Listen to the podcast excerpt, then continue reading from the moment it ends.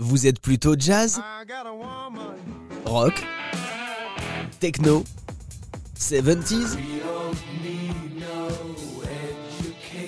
En analysant les styles musicaux que vous écoutez, il est possible de connaître certains traits de votre personnalité. Conclusion d'une étude de chercheurs anglais et israéliens qui viennent de prouver que les amateurs du même style musical partagent des traits de caractère communs. Pour arriver à cette conclusion, ils ont étudié les goûts musicaux de plus de 300 000 personnes dans 50 pays différents. La musique est donc l'expression de notre personnalité. Mais la musique est bien plus que ça. Elle a de nombreux pouvoirs. Elle, c'est Aïcha Mohamedi. Elle est musicothérapeute clinicienne.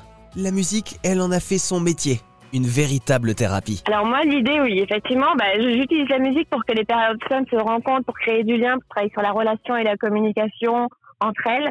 Et effectivement, hein, on se rend compte qu'il y a des personnes qui ont les mêmes traits de personnalité, ce qui facilite après leur, leur propre relation.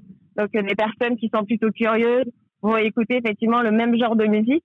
Et le fait de se rencontrer par ce biais-là, bah, va renforcer leur relation et, vont, vont développer des, des, amitiés. Alors on peut développer des amitiés, on peut développer euh, des relations particulières et vous, vous savez de quoi vous parlez, hein, puisque la musique, vous l'utilisez tous les jours, mais dans votre euh, travail, vous êtes musicothérapeute, c'est ça? Comment vous l'utilisez la musique? Alors moi, je l'utilise dans des structures hospitalières et notamment dans des cliniques auprès de aussi bien d'adultes, d'enfants, euh, que de personnes âgées. Donc, je travaille en psychiatrie, en addictologie, auprès de personnes qui souffrent euh, de troubles autistiques.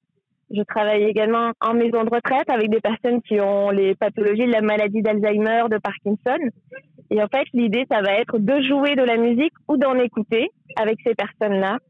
Et globalement, ça va être euh, d'appliquer la musique et, et la musicothérapie pour améliorer à la fois tout ce qui est capacité cognitive, capacité motrice et euh, capacité euh, affective ou psychosociale. Ah, ça peut jouer aussi sur les capacités motrices? Oui, effectivement, parce que non seulement la musique, elle adoucit les mœurs, comme on le dit euh, assez souvent, mais euh, on l'utilise également dans tout ce qui est rééducation fonctionnelle. Donc, par exemple, auprès de personnes qui ont des handicaps ou de personnes qui ont eu des AVC ou des, des accidents, euh, voilà, euh, vasculaires cérébraux ou même des, des, traumatisés crâniens, on retrouve la musicothérapie dans des services de rééducation. Donc là, on va vraiment travailler sur restaurer une capacité, voilà, que ce soit motrice, que ce soit cognitive. Donc euh, le champ de l'application de la musicothérapie est très très large. Mais alors comment ça marche? Le patient va jouer de la musique ou c'est la musique qui a un effet sur lui? Alors la musique, elle a un effet parce qu'effectivement au niveau cérébral, elle va venir solliciter nos deux hémisphères et l'idée, en fait, c'est que quand on écoute de la musique ou quand on joue de la musique, eh ben, toutes nos zones euh, cérébrales sont activées. Donc, quand on est dans un trouble ou dans une pathologie plutôt euh, handicapante dans le quotidien, eh ben, la musique, elle va permettre de restaurer les capacités qui sont lésées. La musique a donc de nombreux bienfaits sur le corps et l'esprit. Elle apaise et ralentit le rythme cardiaque, baisse la tension artérielle, et diminue même les niveaux d'hormones du stress. Et si vous écoutez la musique que vous aimez, elle remplira votre cerveau de dopamine. Les pouvoirs de la musique. Et voici rien que pour vous, un cadeau rempli de dopamine.